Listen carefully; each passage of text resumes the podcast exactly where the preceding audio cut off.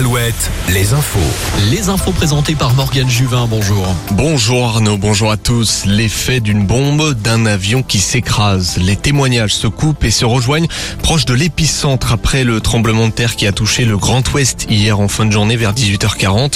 Ce matin, d'autres secousses ont été ressenties moins fortes, mais de magnitude tout de même à 4,6 sur l'échelle de Richter pour la première, enregistrée vers 4h30 du matin. Des secousses dont les épicentres se situent comme hier en Proche de la frontière avec les Deux-Sèvres, autour de Cranchaban. Hier soir, une commune a particulièrement été touchée, celle de L'Alaigne, en Charente-Maritime. Une commune très vite évacuée. Plus d'une dizaine d'habitations sont inhabitables. D'impressionnantes fissures ont été constatées. L'église du clocher menace même de s'effondrer. Les témoignages se succèdent, dont celui de Claire, la gérante du Grand Café à Surgères. Euh, ben, ça a beaucoup tremblé. Toutes les halles ont tremblé très fort. Il y avait euh, l'école de musique qui faisait un concert. Tout le monde s'est enfui. Tous mes clients aussi et tous les pigeons. Ah ben oui, ça fait comme une explosion. Contrairement aux secousses de d'habitude, c'est plus doux et euh, plus long. Là, ça faisait vraiment très intense. hein.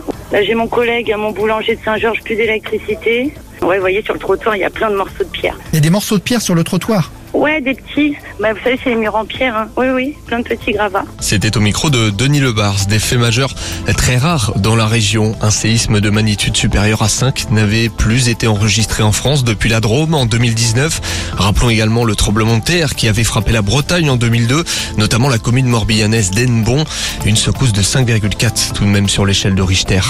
La suite de cette affaire qui a bousculé la Vendée ces derniers mois, la disparition de Karine Esquivillon fin mars à Maché. Son autopsie aura lieu dans la journée après la découverte de son corps dans la nuit de jeudi à vendredi dans un bois près de Chaland. Une découverte grâce aux aveux de l'ex-mari mis en examen hier pour meurtre. Selon sa version des faits, Michel Pial a tenté de nettoyer son arme quand le coup est parti. Le prévenu a déjà été condamné à de multiples reprises pour escroquerie. Journée de fête dans différentes villes du Grand Ouest en soutien à la communauté LGBTQIA+. De nombreuses marches des fiertés sont prévues cet après-midi au départ de Tours, Guéret, Rennes ou encore Quimper. Ce sera demain matin en fin de matinée à Angoulême. Mission accomplie pour les Bleus en qualification à l'Euro de football 2024. Victoire nette et sans bavure 3-0 hier soir contre Gibraltar.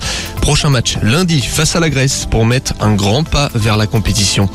L'Euro qui se joue en ce moment en basket féminin. Les Bleus font un sans faute. Deuxième succès hier en Slovénie contre la Grande-Bretagne. Les tricolores vont affronter des Slovènes demain à 18h. Enfin un mot de basket masculin avec les finales de play-off en National 1. Poitiers s'est de nouveau incliné hier à Lune Plage et laisse passer le titre. En revanche, rappelons que le PB86 évoluera en Pro B la saison prochaine. La météo avec manouvellevoiture.com. Votre voiture d'occasion disponible en un clic. Une journée instable dans le Grand Ouest. Vigilance sur la route. On observe du brouillard ce matin en Loire-Atlantique, en Vendée, en Charente-Maritime et sur les côtes de la Moche, la Manche. La journée